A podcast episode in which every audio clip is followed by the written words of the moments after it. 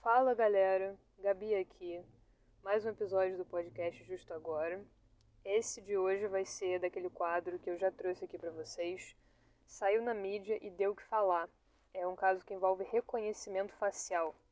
Então é extremamente interessante e está ligado à inteligência artificial e ao direito. Né? Eu já tive a oportunidade de gravar um episódio sobre esse tema especificamente.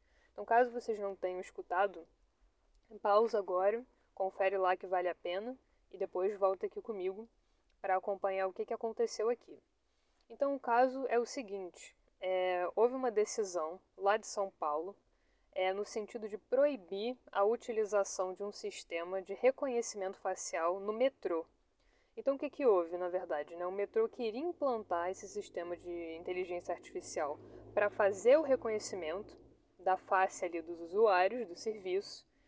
E a juíza, né, a ação foi ajuizada e a juíza entendeu que não, que o sistema não deveria ser é, implantado. E o principal argumento dela, na verdade, foi em relação à proteção desses dados, porque uma vez que esses dados são coletados, como é que funciona né, o armazenamento, como é que eles vão ser protegidos, processados. É, existe uma preocupação, eu acho, grande, atual, é, da gente saber se perguntar como é que o direito vai fazer para tutelar mesmo esses dados e proteger essas situações é, que são relativamente novas. Né? A gente já tem caminhado nessa direção, mas essas situações são relativamente novas e, portanto, um desafio para o direito. Então, diante disso, diante do fato de você ter o seu dado ali coletado, é, a juíza entendeu que a forma, né, a ausência de diretrizes ali concretas em relação à forma como esses dados seriam tratados, faria com que pudessem existir possíveis violações é, aos direitos da personalidade dos usuários, especialmente é, em razão de possíveis discriminações ali. Eu não sei como funciona exatamente esse, esse, tipo de tecnologia, mas em função de discriminações ali do algoritmo, poderia haver violações aos direitos da personalidade dos usuários, é, especialmente é, em função é, de raça e gênero. Então, isso é uma preocupação muito grande. Então, diante dessa insegurança e dessa vulnerabilidade, a juíza entendeu que não deveria ser implantada essa tecnologia.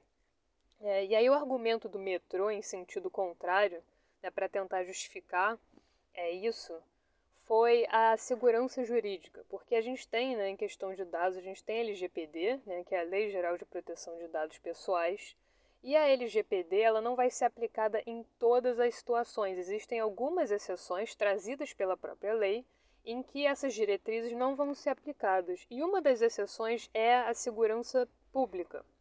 Então o metrô argumentava que justamente por essa medida estar sendo implantada para a segurança pública, que esses dados eles não deveriam ser regidos, né, tratados de acordo com os preceitos da LGPD.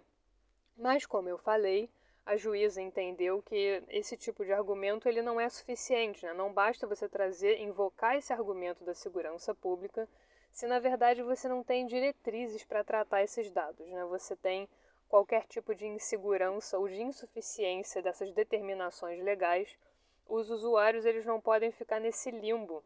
E a gente sabe que reconhecimento facial é um, uma tecnologia é, atualíssima, faz parte das nossas vidas, né, do cotidiano. E as pessoas cada vez mais, é não só reconhecimento facial, mas muitas outras coisas, né, digital, biometria, é, todos esses dados eles são coletados, armazenados e às vezes fica um pouco até difícil para a gente imaginar é, a forma realmente como eles são, é, enfim, armazenados e que tipo de tratamento eles recebem, para onde vai isso, a gente não tem muito controle. Então, você fazer uma operação bancária, por exemplo, hoje é muito comum né, você usar ali seu rosto, né, os aplicativos, é, em tablets, smartphones, a gente está cada vez mais à mercê disso, né? Inclusive no último episódio que eu lancei, eu falo de FOMO, né, do Fear of Missing Out, né, de ficar de fora. Às vezes a gente não vai nem conseguir ficar de fora disso, né? Então nossos dados vão ser coletados mesmo até por uma necessidade da gente precisar se inserir e aí a preocupação né, que eu trago nesse caso para vocês foi justamente essa, né, de como a gente vai proteger esses dados e justamente em função disso, dessa preocupação, que a juíza entendeu que não, que não deveria ser implantada essa tecnologia, né, que não existiam até o momento é, parâmetros concretos ali para explicar, ó, mas o tratamento dos dados vai acontecer de tal forma, né? Não havia isso, não existia esse tipo de, de cuidado. E recentemente, agora, mês passado, né, eu estou gravando isso em maio de 2022, agora no mês passado, o caso ele subiu de instância, né, para quem não é da área jurídica, né, primeiro é, a ação ela estava com uma juíza e agora a gente fala que está em segundo grau, né, que houve uma, uma tentativa aí do metrô de mudar a decisão, e aí a gente diz que a ação sobe, né, já não está mais em primeiro grau. E a decisão é, foi no mesmo sentido da decisão da juíza, quer dizer, o metrô tentou mudar é, a situação, é, argumentando né, pela implantação, a favor da implantação desse sistema, mas ainda assim a decisão da juíza foi mantida, foi confirmada. E aí, até o presente momento, até agora, é, enquanto eu falo com vocês, essa decisão está é, mantida, né? Então, houve realmente essa proibição.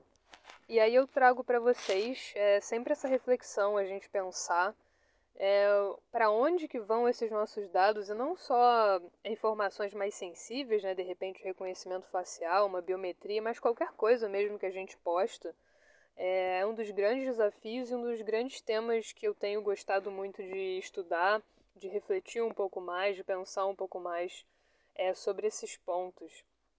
E é claro né, que cada vez mais a gente tem que pensar sim em direitos da personalidade, em como tutelar esses direitos diante desses desafios, né, de situações que não existiam, que a gente sequer pensava. É, então a, o direito ele tem esse papel também de fazer a gente pensar como é que a gente vai compatibilizar tudo à medida em que as coisas vão ficando cada vez mais complexas. É, mas enfim, eu espero que vocês tenham gostado desse caso, achado interessante. É, fiz questão de trazer aqui para vocês. É, e, enfim, apenas uma reflexão, mais uma aí para a gente pensar. Então, acredito que esse tema, especialmente em relação ao reconhecimento facial né, e, e, proteção realmente né, da, da pessoa, dos direitos da personalidade, a não deixar a pessoa ali sofrer qualquer tipo de discriminação ou passar, né, estar em uma situação de vulnerabilidade, eu acho que esse é um tema que ainda vai dar muito o que falar. E a gente está só começando, né? A gente está é, realmente vendo que as tecnologias estão cada vez mais fazendo parte da nossa vida e dominando tudo. Então a gente já vai caminhando nessa direção, mas eu acho que isso vai ficar cada vez mais intenso. Então é isso que eu tinha para falar com vocês por hoje. É, queria agradecer também aos ouvintes, né, aos meus convidados também que participaram.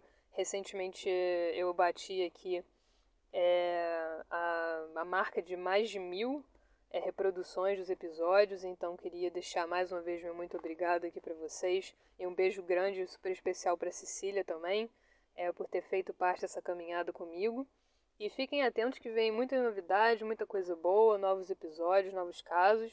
E entrem em contato comigo, né? Vocês já sabem aí minhas redes, já tem meu contato. Então qualquer coisa é só falar. E até o próximo episódio. Um super beijo para vocês e até a próxima.